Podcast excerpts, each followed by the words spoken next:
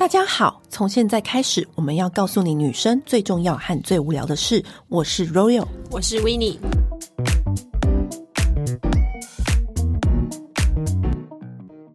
今天我们就要跟他聊一些比较不一样的，嗯、就是因为那天我在跟朋友聊天的时候呢，就发现其实好像有的时候你长大了，你过了三十几岁，就是会有一种在社交的时候，就是你在跟别人聊天，或者是无论是你去饭局，或者你在工作上面，嗯、会有一种叫做社交的潜规则。其实你那天跟我说要聊这个的时候，我就是很挣扎、欸，因为我就是一个社交障碍啊，因为你是跟老公腻在一起、呃。其实我不是跟他腻在一起，嗯、而是我很，我觉得我有点过得随心。所欲，因为我我没有什么欲望，我因为我没有升官，我没有发财的那个欲望，所以我就会觉得，那我为什么不过得自在一点？我我说的不是不让你，我现在要讲的社交潜规则不是让你不自在。我为什么会有这个灵感的原因，是因为很久以前，就是我们一群朋友就会去吃那个圆桌菜，然后你在朋友吃圆桌菜的时候呢，其实最能够发挥社交潜规则的地方，你一定没有想过，就是我在吃吃吃，其实我以前也没有想过这个问题。然后我就在那边吃的时候呢，吃完那个桌菜是蛮好吃的，然后有四面八方的朋友一起来吃，嗯，然后吃完之后，我的好朋友就在我耳边说：“你不觉得那个谁谁谁很没有礼貌吗？”嗯，我就说：“怎么了吗？”他就说：“因为可能那个圆桌菜里面有一道菜是鱼。”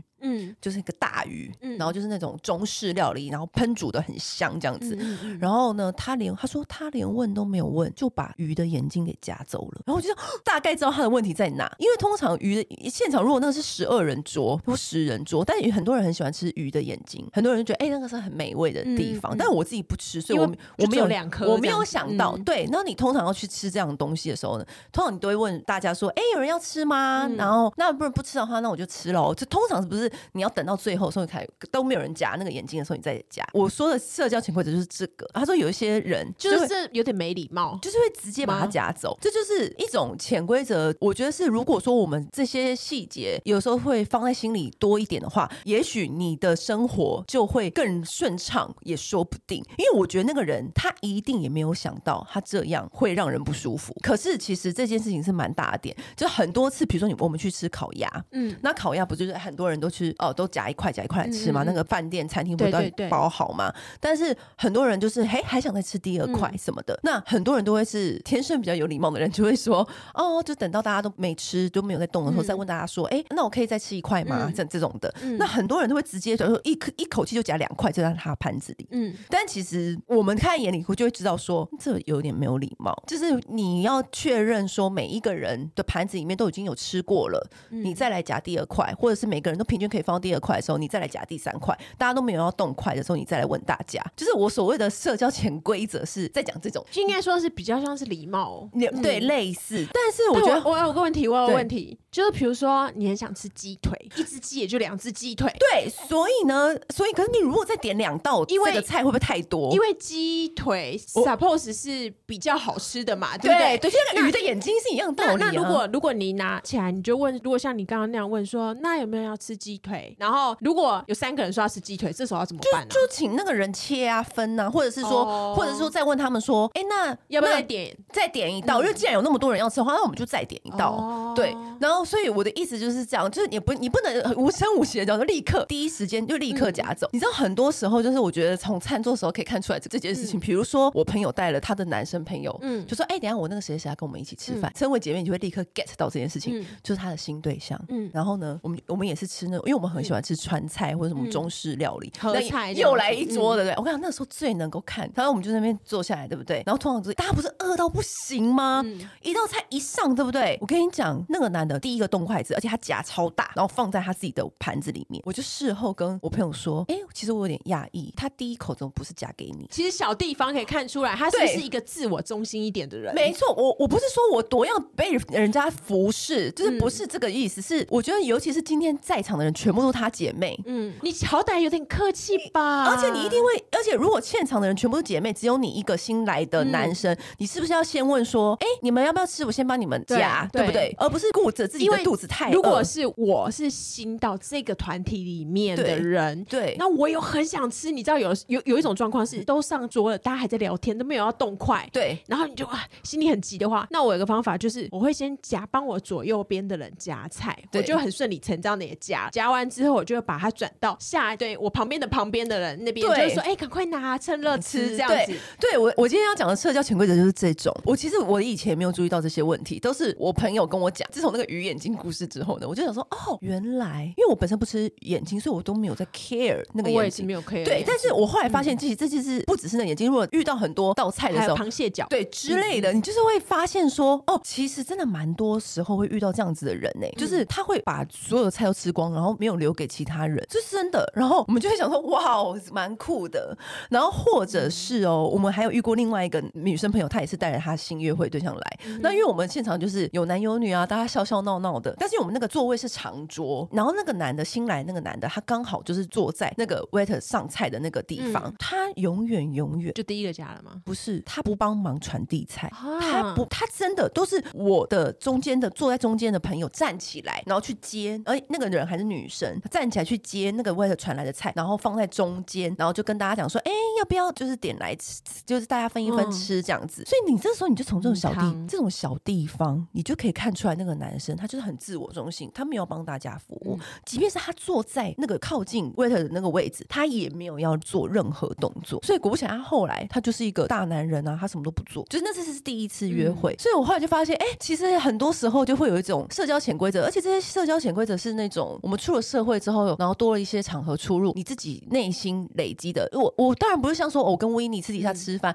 我都让他帮我剥，让我夹，我觉得 OK 啊，因为我们那么熟了，就是我们太熟了嘛，我们可以这样。但如果说我们今天要去去一个场合，然后是很多朋友，很多朋友一起那一种的话，我就真觉得说有一些潜规则，我觉得是可以提醒给大家的。难怪哦，原来是这个，我我以前真的没想过这个问题耶，因为我我很小的时候啊，嗯、我爸就跟我说，一个女生啊，其实可以不漂亮，嗯，也可以不聪明，嗯，但是不能不贴心。就是、我爸我爸很少跟我发脾气，但有一次就是他跟我生气，他就是骂我，他可能带我回家，然后就是他车停在地下室嘛，然后可能要拿东西呀、啊，还干嘛什么之类的，然后我就等了一下，然后就觉得哦，好烦啊，我好累，好想赶快上去哦，然后我就按电梯就自己先上去了，嗯，然后我爸就把我痛骂一顿，他就说：“爸爸带你回家，然后你竟然就这样子自己先上去，你也没有先问一声，你也没有想说再等一下，嗯、这是一个很不贴心的举动。”然后就吓到，我就跟你说啊，所以后来我其实我自己是像比如说我们是去吃橘色，我记得上次我们是八个人一桌，嗯、可是因为呃我们就八个人 set，如果每个人都点一个 set，其实是太多，所以我们大概是点了五个 share 嘛，对对对，就来 share 这样。可是因为有的人不像我刚才讲的是，他是会顾着讲话，然后可能就忘记要夹东西吃的。然后我知道就是有人会这样子，所以我是那一顿的话，我是完全帮大家把肉算好，嗯、分配到每个人的餐盘里面，保证每一个人都吃到差不多多的东西。那、嗯、因为有的人什么有人不吃牛啊，干嘛？我觉得猪肉多给他几块这样子。对对，对，就是我会跟我一起吃饭的时候，我是会顾到每一个人都吃的嗯到的。我们今天的主题不是要讲那个社交潜规则嘛？对。然后我那一天跟朋友吃饭呢、啊，我就听到一个故事，我。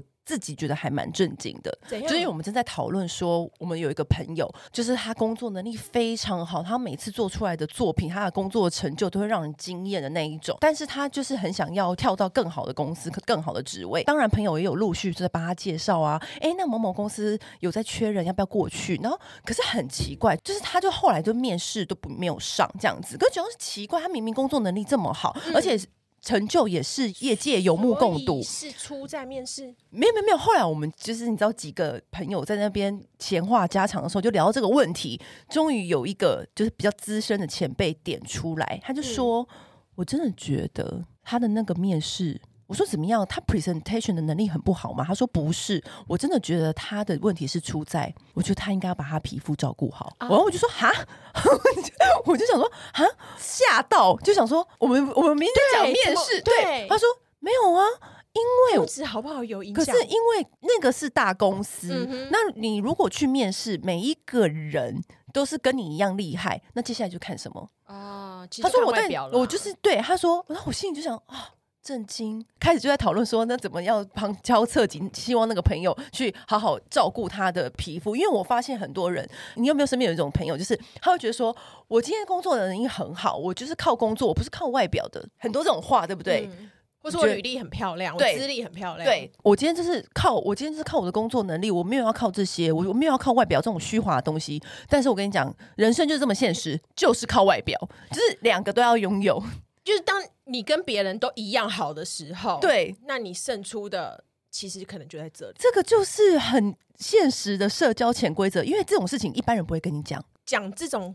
实话有的时候是伤人的，对，很伤人。比如说维尼就一直跟我讲说，哎、欸，为什么我最近就是面试不上，然后什么什么的，嗯、然后什么？我说你是不是报告没有做的、嗯、presentation 没有做好，履历你拿过来我看，嗯、是不是没有写好？嗯、但其实这些都是很另外一层问题，很少人会直接跟你说，维尼，我觉得你该整牙齿了吧？维尼、嗯，我觉得你皮肤这样坑坑巴巴，别人怎么会想要录用你？因为有的时候其实我觉得跟你应征什么也很有关系。比如说你今天你如果是应征业务，对业务公关。然后门面，然后公司代表，呃，可能特助，嗯、可能秘书或者什么的，嗯、你是需要出去抛头露面的。对，说真的，外表绝对，嗯。是一个很重要的东西。我们今天今天这一集要讲那个潜规则，然后讲到皮肤呢，我觉得我跟威尼最近就是用到一个超好用的粉底，可是其实也不是最近用到，我本人已经用了超多年。嗯，因为你知道我的个性就很急，然后我也很我身上也很少带那种补妆产品，对，所以我要用的一定就是持久型的粉底，而且我就是常常在外面拉拉舌，就是你知道 又要喝酒又要运动又要干嘛，就是你知道都十几个小时，对，我的行程都很对，很久之后才会回到家。所以呢，我就是从以前就用 GA 的丝绒水粉底，我真的超爱这一款，因为它非常的轻薄，可是很遮，就是它遮瑕度，我觉得应该有算中度以上。它有，因为对因为当美容编辑，我们一定是身边朋友大家的顾问嘛。对。然后每一次我被问到粉底推荐的时候，大家都跟我要求就是。我要又轻薄又遮瑕，然后我都直接驳回我说没有这种东西，因为通常你有遮瑕的产品就一定会是有点厚重，厚度，因为你没有厚度，你根本就粘不上去。呃，罗尔那天就推荐我，就是这罐之后我开始用，我一用我就立刻赖他，我跟他说：天哪！超乎想象的好用，真的很好用啊！但是我必须说，就是它的遮瑕度是中等以上。嗯，但如果你比如说你是重症，比如说你真的是很多瑕疵的人，你可能还是必须要做很很多妆前的，或是你要另外加遮瑕。对，但一般人是例外，真的是例外。人真的都非常足够了。对，而且我觉得它的粉底色号分的很细。你知道，想当年我用这个粉底的时候，还只有八个还六个色号，嗯，现在已经进阶到什么三点五、三二、二点五什么个。各种色号，就是你不论你是暖色还是冷色，你都可以选到符合你肤质的颜色。因为很多欧美的品牌，你用了之后呢，就会反灰或反白，到下午就会浮浮的。对，但就是因为它的色号不符之外，其实它的质地就是很不贴。但我觉得 GA 这一款真的很贴，而且我们你戴口罩实验马上知道，每次拿下口罩都不会沾粉底液，只会沾到口红。嗯，真的是超级惊艳。而且它的轻薄程度，我真的是觉得会很适合那种，就是其实很不喜欢有妆感，但是又有一些需要遮瑕的人。对，非常适合。然后，因为我们这一次就是有开团，这个 Armani 的组合是非常优惠的，就是只要你买这个粉底，它就会送你一个 GA 的唇膏，迷你唇彩，而且是经典色四零五那种超美显白的番茄红，而且。你不要以为这种迷你唇膏很迷你，错了，转出来不容小觑的容量。我想我觉得有一半的 耶。对，我觉得有哎，而且我觉得我超爱迷你唇膏，我就巴不得以后每一个唇膏都出迷你的，因为现在最流行的就是小废包啊。我每次那个小废包就把那个迷你唇膏放进去，然后你知道。在夜店或者是酒吧的时候就补一下，或者你在外面跟朋友吃饭就补一下，嗯、那唇膏完全不占空间。因为虽然粉底不需要补，但是吃饭、喝水、讲话，可能唇膏还是会掉一点。对，然后如果说如果说就是他，我们这次的优惠就是你买这个粉底，就还会送这个小唇膏之外呢，我们是女人想听的是，我们最爱香香的，所以还会再送你一个香氛身体乳。然后这个香氛身体乳呢，是维尼最喜欢的味道，GA 的，我觉得它的那个寄情水对那个系列的香。真的很经典，经典到不行，而且就是历久弥新的香气。而且我觉得香氛身体乳有一个好处，就是你擦在身上，你就是擦在肩颈那边，嗯、就是会有淡淡的香气，然后别人不会觉得你是有补擦香水，嗯、就是它那个香水味道不会很冲冲的很前面。对，然后它的味道的话是有一点柠檬。那种很清爽的香气，好适合现在，就是那个水生白花的那种感觉，就很像现在夏天的那种，很适合，就很初夏的感觉。而且你那就是一擦完，你就是啊杂的那种感觉都没有了，嗯、它就会抚慰你的心灵。我们把这些组合优惠写在叙述栏里面，是不是很多人不知道叙述栏要怎么点？因为很多人都说啊，Royal，我不知道你们刚刚讲那个优惠在哪里点，你就是点我们那个节目的名称下面，我们都会把这一集讲到的。东西写在上面，然后也会附上链接，记得去点哦。因为这个限时特惠只会到下礼拜就没有了。然后你刚刚讲那电梯的问题，你知道有一天是我我以前没有注意到电梯，因为我们的上班时间跟大部分的上班族都是错开的。对。然后那天我在跟我上班族朋友聊天，他在跟另外一个上班族聊天，我在旁边划手机，我才知道原来电梯有那么多学问。有，他就说你知道吗？今天我们办公室新来那个美眉真的很没有礼貌。我说怎么样没礼貌？我说你不要那么气。欺负人家新来的美眉好不好？嗯、他就说没有没有没有，他进来他都不帮忙按电梯。然后我跟你讲，不帮忙按电梯不不够讨厌，不帮忙按电梯还站在那个按键盘前面。他就是说这个，他就说他站在那里。如果你不想帮人家按的话，你按完你就退到最后面，然后你不要挡在那里。然后那时候我就笑我朋友说：“你们真的很小心眼，一个电梯也帮你们让你让你们惹毛你，惹毛你们。”他说没有，这真的很讨厌。每一次他就站在那边，然后都不帮忙按，然后还要我们手伸过去按。然后这就算了，他就是好，后来他就按。对不对？然后他就会说，他就说没关系，你先出去，你你先出去。嗯、然后那个我朋友就说，哦，我朋友按电梯，嗯、就跟那个妹妹说，你先出去，嗯、你先出去。他就说没有没有没有，你先出去。然后我朋友就说，你先出去，因为他要按电梯，嗯、所以他就是两个人那边客气来客气，他以为他自己客气，但其实不是，他应该要赶快出去。你就出去，然后说谢谢你，这样就好了。对，对，所以有很多人都会搞错那个社交潜规则。就是后来我就听他们在那边，你知道抱怨这个妹妹，我然后我内心我那时候还开玩笑说，你们真的很小心眼。不不过就是搭个电梯啊，那么多内心戏。他说没有，真的很讨厌。我就在那边笑，各种就是朋友就是茶余饭后的话题。我就想说，哎、欸，其实这蛮重要的。我不知道大家有没有发现。嗯、后来我就自己也有默默观察这件事情，然后我就觉得说，其实有的时候是我们私底下那可以跟朋友真的很活得很邋遢一点，很 chill，对不对？可是有时候到那种公共的场合，或者是跟朋友一起大型聚餐的场合，真的有的时候是有些规则虽然是不符合你平常的人设，嗯、但是你还是要尊重，因为这就是长大。我觉得我很喜欢一句话。是，就是你知世故，但是我们要活得而不世故。就是我们知道这个世故，嗯、但是我们不要那么世故。你知道这个意思就是这样子。嗯、以上这两点，我们可以跟大家分享。还有几点，我觉得也很可以跟大家分享。嗯、我觉得有句话很重要，就是我从我身边那些大哥哥，然后一些姐姐们学到的某几点，嗯、他们待人处事，然后为什么他们那么受人敬仰，为什么他们那么活得那么成功，嗯、我从他们身上学来的。我觉得有几点可以分享给大家，能够花钱解决的事。就不要麻烦别人，我觉得自己这一点很重要。很多时候呢，你常常可以听到你说：“哎、欸，你帮我弄一下那个、那个、那个、那个。嗯”就是你知道朋友会美术，对不对？嗯，你就会说：“啊，你既然这样的话，你就帮我排一个什么，我只要一张图就好了。”可是我觉得不对，因为你叫他，你用他的专长去做一张图，可是这就是他的专长，他对外都是要收钱的。嗯、可是你其实你叫他做这张图，并不会花你人生多少的钱。嗯，可是你因为你想要他帮帮你做这张图，而去抵消。你跟他之间的人情，你觉得这样划算吗？而且你觉得他会怎么想你？可是我觉得啊，你知道我讲的点吗？我知道，很多人都会说哦，Royal 顺便。对，Royal。很爱讲顺便，对，就是 Royal，你帮我那个怎么样怎么样，然后就是写两句文案，那个我的那个网站要用。但是我当然就是会帮他们写，可是你会觉得有的时候呢，是我我更欣赏的是，即便是跟我这么好的朋友，他说 Royal，你帮我写两句文案，我那个什么什么东西要上，我都想不出来，然后多少钱你跟我说，然后你对外收多少，我就给你多少，我就我这时候我就会说哦，不用。不用？嗯，他说没有没有，这一定要给你，因为这是你的专业，嗯、你的专长。然后那时候，即便是我跟他那么好朋友，我都觉得，哎，我自己被受到重视，被尊重，对，被尊重，嗯、而不是说这个，因为这件事情不像是哦，维尼帮我拿一颗橘子过来，不是这种的，嗯、这是他每一个人的专长。然后你如果因为你跟这个人有交情，然后就说，哎，你帮我拍一张那个图，我们那个什么要用什么的，可是你没有付别别人钱，然后就是因为你跟他的交情，去让他做一件事情。你要知道，人跟人之间的交情，要他去做一件事情都有扣打，嗯、我觉得不超过两次。就是如果我今天跟一个人开口说，嗯、你可不可以帮我问那什么什么，我要怎样怎样？嗯，我跟你讲，你跟这人的交情，他一定会帮你一次，因为如果你跟这人交情够好，嗯、然后你开了这个口，他一定会帮你一次。你确定这一次要用在这件事情上吗？有的时候你懂的。哎、欸，我其实我不知道、欸，其实人生很容易会遇到这种事情。我我除了亲戚之外，我好像没有遇过有人会跟我这么无理的，就是比如说，哎、欸，你帮我亲戚是最麻烦的，对，类似像这样的，无论无论是朋友啊，亲戚也是啊，嗯、就是你够亲密的人，就越容易发生这样的事情。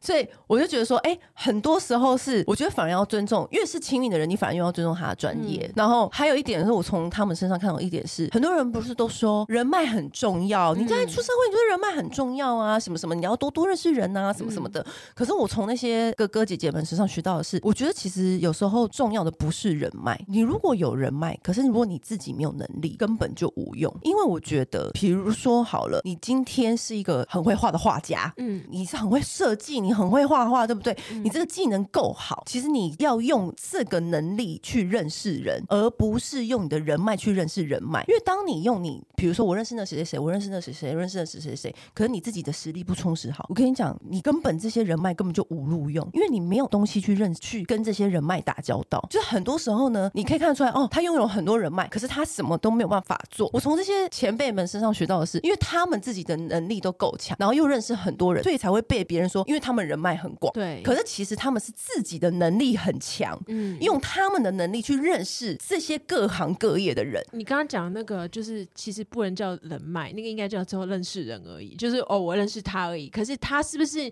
可以成为你的人脉呢？我觉得那个是另外一个阶层了，就是就是你的能力。而且讲白一点，就是当你自己没有能力的时候，人家为什么要成为你的人脉？人本来就是要这样子交换的。比如说跟 KOL 这边联络沟通或干嘛，或者你很会下标，你很会写文案或干嘛，然后我很会设计或干嘛的，我们这个会变成我们两个交流，而不是永远都是我在跟你要，我在跟你要，这是不可能的。你一定要有一些什么东西是可以做同等的对对应，这才叫人脉。所以我觉得这就是，就是我觉得你应该要用你的能力去认识这些人。所以我就觉得你的能力要充实好，比什么都还要重要。嗯、所以就是我从他们学校的其中一点。我刚刚突然想到一件事情，厚脸皮算不算一种能力啊？但是厚脸皮，他只能两次。哦哦，一次人家人知道你你是你只是厚脸皮，那、嗯、你第二次又是厚脸皮，那请问你第三次全全世界人都已经知道你是厚脸皮了，谁还会再帮你？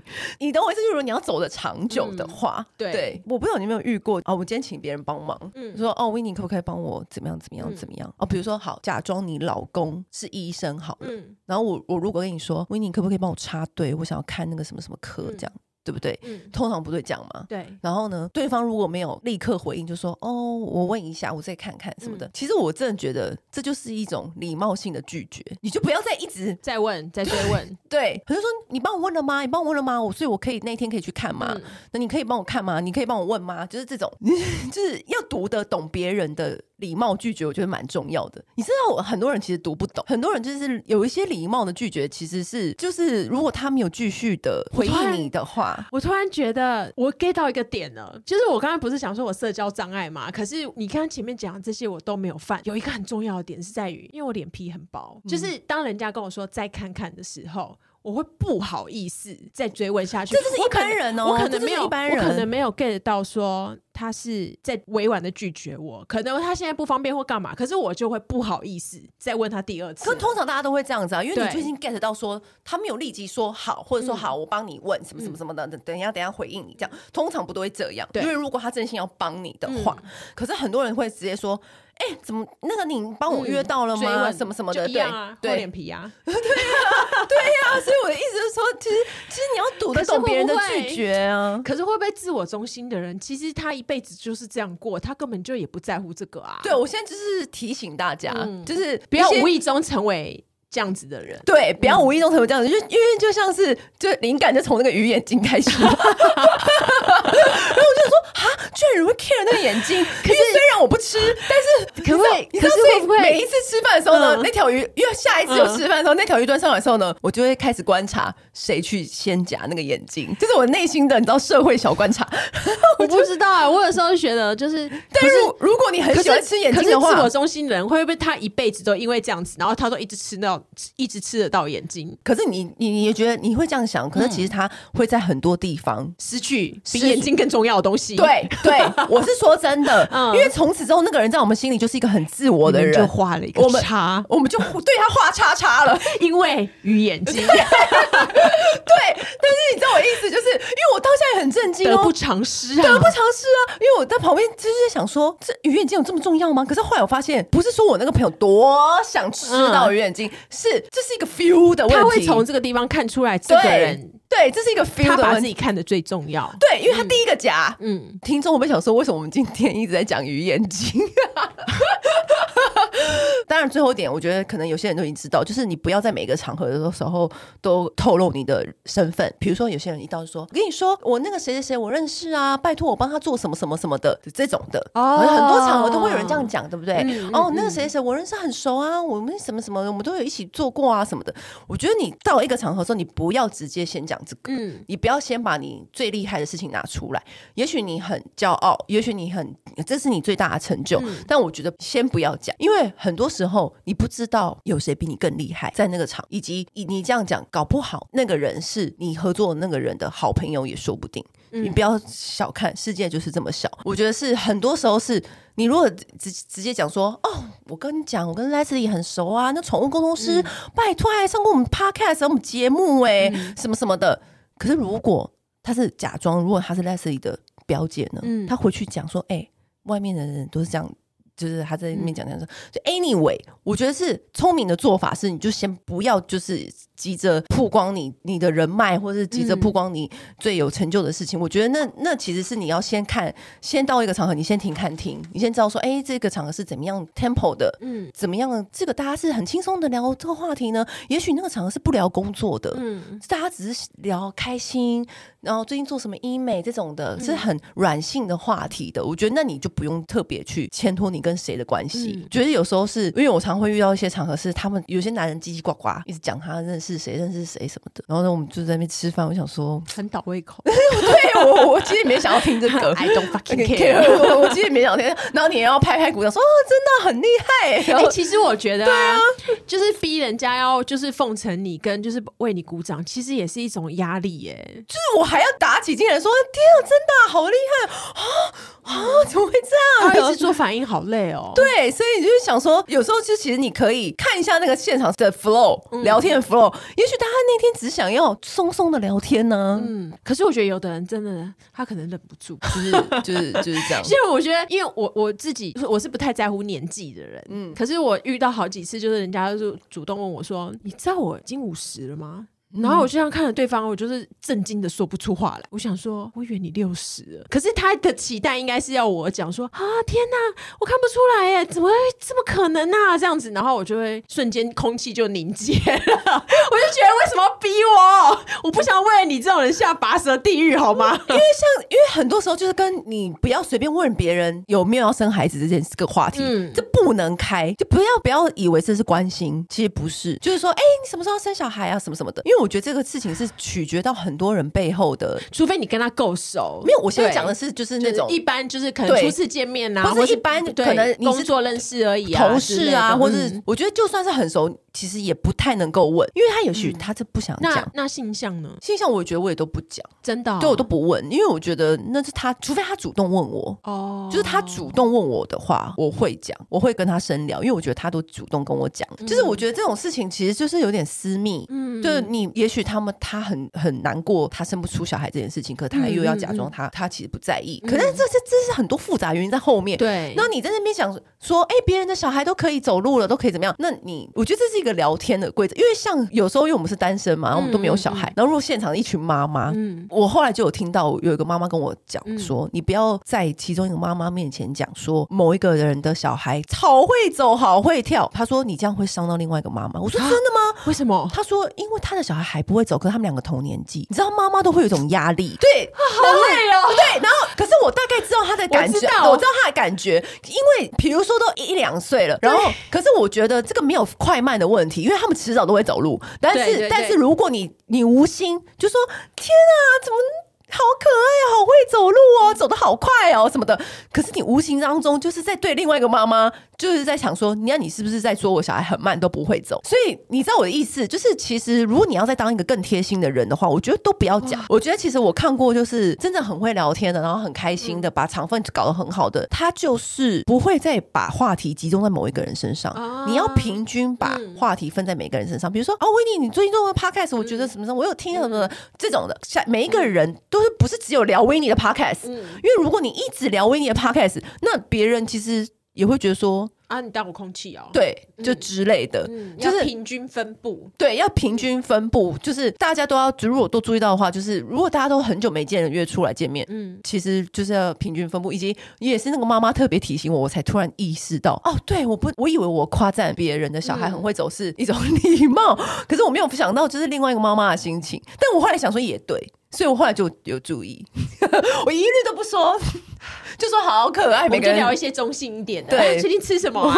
吃什么好听吃的餐厅啊？可以分享一下。对对，中性话题嘛，就是有一些中性话。而且我觉得跟你讲，有一些人会更白目。有男生的场合啊，我有个姐妹就这样子。那个今天如果这一群，我们今天吃饭都是一群姐妹，你要聊什么医美都可以。嗯，因为像我其实是我可以很大方承认我是做什么医美的，但有时候是有男有女，然后大家一起吃饭，就有一个姐妹问说：“哎，你那鼻子在哪里打的？”然后我另外一个姐妹就是拆人家台啊。然后另外一个姐妹就在下面捏我大腿，我就说她天生哪哪有打，但你懂我意思，因为现场有男生，可是因为每一个人的个性不一样，你也不要说他假，但是我觉得你总不能在第一次吃饭的时候就。一直讲这个，你知道我的意思？我现在就是要讲社交潜规则，就这个意思。因为我觉得你今天讲的是各种白目哎，没有了啦。可是因为其实我觉得很，他他也没有错，他可能对他会觉得我讲实话，没有没有，他可能觉得我们我们平时平常就这样聊吧。而且我们刚在计程车上面，你不是才说要跟我讲啊？废话，因为现在已经下来到那个餐厅，已经有一些男生什么有些人啦。我的意思就是这样，就是他也许不想让别人知道，可是他可以让姐妹知道。就是以上就是各种 我们最近一些。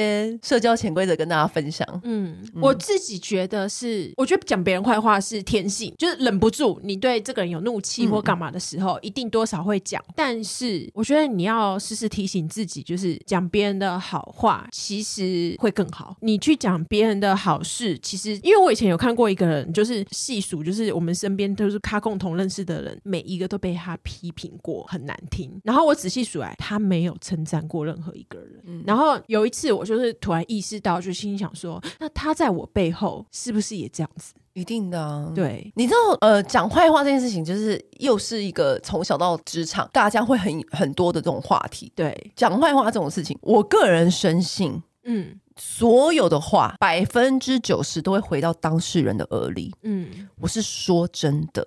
就是所有的话，你不要以为那个人不知道，他一定会知道。嗯，不要不要说哦，我今天只跟我多亲密的人讲。嗯，no，所有的话都会回到。所以你，我觉得人讲出来的话，最好都是你 OK 可以让大家听到的话。嗯，因为因为真的会回到当事人的耳里。就是如果你再去。追究什么？你为什么跟谁讲了什么之类的，其实没有意义。对，以及我觉得有时候你在批评一件事情的时候呢，我觉得是要设身处地想。嗯，因为哦，为什么他过那么爽？嗯，哦，他他现在都是。这样这样这样，然后过很爽，这样。可是我觉得，你有没有想过，别人过很爽的背后，他付出了怎样的努力？他不会一天到晚大输特输，因为他付出的努力你看不到，你不知道。然后你就在那边拼命说，哦，他过那么爽，然后怎样怎样怎样。可是你讲这句话，你逞了一时口舌口舌之快，那你到底获得了什么呢？嗯，就是你获得的就是你，你还是没办法过得跟他一样爽啊。对啊，对。然后我就想说，所以很多人都跟我说，因为可能说某某 KOL 什么，他现在过很爽，然后怎样怎样的，我就说，我都会直接说，即便那个人是我的朋友，我都会直接说。嗯、可是你知道他私底下有多努力吗？你知道 YouTuber 有多累吗？他们说，哦，YouTuber 一支影片的报价也太贵了吧？他赚那么多，赚这么爽。嗯我是说，你们知道 YouTuber 有多累吗？光是想脚本，然后他们所有的生活时间，他们都不能够玩乐，因为他们的玩乐就是要拍片，嗯，还要不停的想脚本，然后回去还要剪，一支影片上了，下一支影片又要来。可是我说他们过的是很高压的生活，就是所以他们才会有这样的报酬收入。所以我的意思就是说，在讲出这句话批评的时候，你你要想，就是这背后你看不到别人的努力啊。对，我觉得其实啊，应该说这些社交潜规则啊，应该。该是说，其实是会让你这个人在跟别人相处的时候，大家更舒服，嗯，让你整个氛围更好，而不是在结束或者是认识之后，就是会希望跟你这个人的关系画下句点。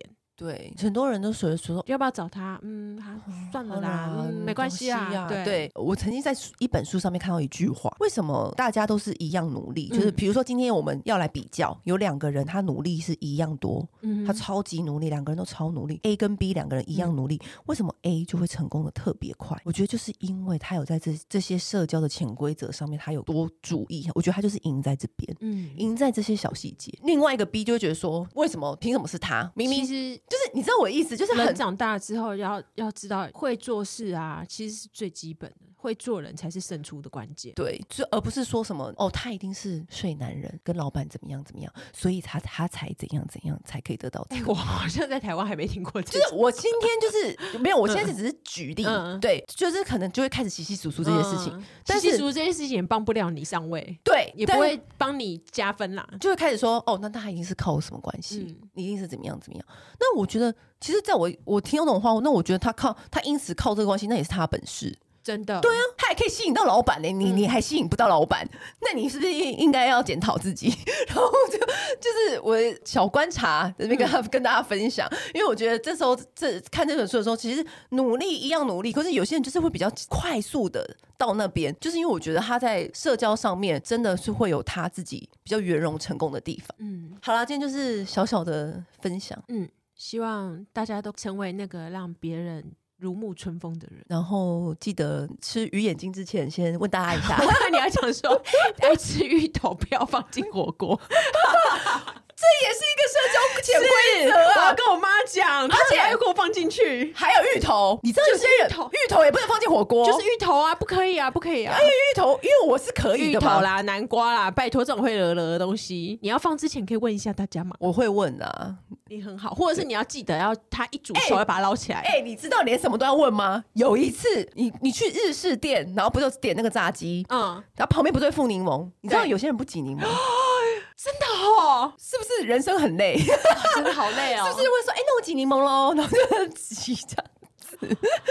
好，对我我是我是会问，还有皮蛋豆腐要不要搅在一起？哦天哪，因为我就是一定要搅在一起呀。可是你知道吗？我上次搅不搅我都可以，因为你知道我上次就搅了嘛。然后我朋友说，哎，你怎么这样子，好恶心哦。然后我就说，哦，对，两个东西放在一起就是有它的道理的。他们说他一口皮蛋一口豆腐，我有听过这一派。对，然后我就想，好随便，然后我就赌是我的错，我把它搅在一起了。